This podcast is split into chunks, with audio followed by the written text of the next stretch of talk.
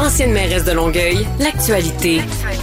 LGSN. Vous écoutez Caroline Saint-Hilaire, Cube Radio. On va aller retrouver notre journaliste culturel au Journal de Montréal, Marc-André Lemieux. Bonjour Marc-André. Bonjour Caroline. J'ai hâte que tu euh, nous parles euh, de la prochaine série euh, documentaire Alan Farrow. ça revisite un, des plus grands scandales, on va se le dire, d'Hollywood. Ça a fait pas mal jaser cette semaine. Hein? Oui, puis j'ai l'impression que ça va faire beaucoup jaser au cours des semaines à venir parce que, bon, c'est vraiment une affaire, une affaire qui a, capté l'imagination, qui a fasciné, qui a troublé aussi plusieurs personnes au cours vraiment des trois dernières décennies. Puis là, vraiment, on entre, euh, on entre dans, dans, dans le cœur, dans le cœur de l'affaire. Alors, raconte-nous, là, euh, qu'est-ce que, que ça raconte? Toi, tu l'as vu, j'imagine? Oui, exactement. C'est une série, c'est une série documentaire en quatre épisodes. C'est un peu, euh, euh, euh, je ne sais pas si tu avais vu, bon, Leaving Neverland, euh, c'était par rapport aux allégations sexuelles contre Michael Jackson ou la, série sur Jeffrey Epstein ou Surviving R. Kelly. C'est dans ce genre de série-là, justement, une série quand même coup de poing qui, qui, qui relate l'histoire au complet. Là, Allen versus Sparrow, euh, c'est vraiment, bon, on examine la relation tumultueuse entre Woody Allen et l'actrice Mia Farrow et on explore les allégations d'abus sexuels qui ont été proférées contre euh, Woody Allen par Dylan Farrow, leur fille adoptive. Il n'y a rien, a rien de nouveau, là, on peut dire. On n'apprend rien de nouveau. C'est tous des trucs qu'on savait au fil des années. Mais, mais quand tout est réuni au même endroit, euh, ça, ça frappe fort.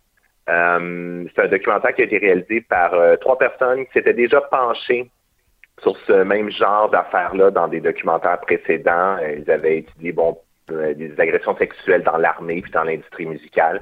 Puis c'est un une série documentaire aussi qui arrive dans la foulée du mouvement MeToo. donc ça, colore, ça colore un peu tout. Dylan Farrow, la fille de, de, adoptive de Mia Farrow et Woody Allen, participe au documentaire. Euh, Mia Farrow aussi, la famille, euh, les frères, les sœurs, les amis du clan Farrow aussi. Il y a des avocats, il y a des psychologues. Euh, et du côté de Woody Allen, c'est vraiment silence radio. tout ce qu'on tout ce qu'on met, c'est que Woody Allen nie les allégations, mais il participe pas au documentaire. Il ne s'assoit pas devant la caméra pour répondre aux questions. Et sa version des faits s'est présentée à partir d'extraits audio d'une autobiographie qu'il a lancée l'an dernier, qui s'appelait A Propose of Nothing. On l'entend raconter sa version des faits, mais c'est tout. Sinon, c'est vraiment articulé autour. On donne la parole à Dylan Farrow, euh, la présumée victime euh, des inconduites sexuelles de Woody Allen. Est-ce que, parce que là, tu, tu nous dis dans le fond qu'on n'a pas, ben, mis à part quelques versions euh, auditives là, de la version des faits de, de Woody Allen, est-ce que ça peut ressembler à quelque chose comme une vengeance ou on fait vraiment un vrai, un réel portrait de ce qui a pu se passer? Moi, je trouve qu'on fait, moi, je, moi, je trouve qu'on fait, qu'on fait la part des choses. C'est certain que, bon, on sent durant le film qu'il y a une tendance à aller vers la version du clan Pharaoh, c'est sûr. Mais, euh, mais on, on, montre aussi l'envers de la médaille. On montre le côté de Woody Allen. On, on parle à des gens qui appuient sa version. Euh, ou du moins qui, euh, qui, qui, donne un éclairage. C'est, pas, on n'est pas dans le documentaire Michael Moore. on y va à fond de train sur un point, puis on, on oublie complètement l'autre, l'autre, version. On n'est pas là-dedans c'est difficile à regarder, par contre. On se le cachera pas, là. Je veux dire, quand, quand, quand t'entends, parce qu'il y a beaucoup de films maison dans le documentaire qui ont été filmés par Mia Farrow à l'époque. Et, elle, et, aussitôt que sa fille voulait lui parler de, de, de, ce qui est arrivé avec Woody ou de ce qu'elle dit qui est arrivé avec Woody, elle la filmait. Et, et c'est pas nécessairement comme facile de voir une fille de 5 ans décrire à la caméra comment un homme l'a touché de manière inappropriée. C'est bon, ça donne la nausée. C'est troublant, c'est choquant. Euh, on peut trouver tous les adjectifs qu'on qu'on peut trouver là. Euh, mais il y a quand même une retenue des réalisateurs. Ça aurait, ça, pu être beaucoup plus sensationnel, sensationnaliste que ça. Ça aurait pu être beaucoup plus tape à l'œil. Euh, parce que bon, ça a été exploité abondamment dans les médias. On sait à quel point, euh, je veux dire, cette affaire-là a, nourri la machine à potins là, durant euh, durant plusieurs années. par exemple, je vais juste te donner un exemple de comment ça a été traité. La, scène d'ouverture, qui est, qui est une scène très très belle d'une certaine façon, c'est qu'on voit Dylan Farrow aujourd'hui à 35 ans. Montrer ses albums de famille à la caméra, puis on la voit tourner les pages, puis on, on peut pas s'empêcher de remarquer que elle tourne les pages, puis des fois, on voit vraiment qu'il y a des photos. Il y avait de la place pour une photo, mais on voit vraiment que la photo a été arrachée. Ou il y a d'autres photos, euh, d'autres photos ont été découpées, puis on, devine que Woody Allen devait apparaître sur ces photos-là. C'est une, façon quand même euh, poétique, mais, mais aussi frappante de, de montrer qu'elle essaie d'effacer le souvenir de Woody Allen c'est dans les petits détails qu'on remarque que c'est un documentaire qui est, bien fait. Hmm. Est-ce que selon toi, après avoir visionné euh, les quatre épisodes, Marc-André, euh, Woody Allen s'en sort bien? Ouf.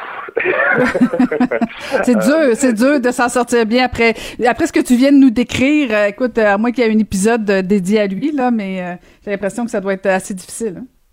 Oui, oui, oui, oui. Je te dirais que ben, moi, j'avais vu Leaving Neverland, le documentaire sur Michael Jackson, puis après avoir vu ce documentaire-là, euh, j'étais pas un grand fan de Michael Jackson avant, mais aujourd'hui, je ne suis pas capable d'entendre ses chansons. Euh, et j'ai, c'est, probablement l'effet que cette série documentaire-là va faire sur euh, sur les sur les cinéphiles.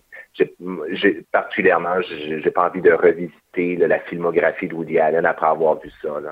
Euh, c'est ça, c'est, des vidéos maison, c'est des documents juridiques inédits pour certains, c'est des entrevues. La série dépeint vraiment un portrait peu reluisant du cinéaste.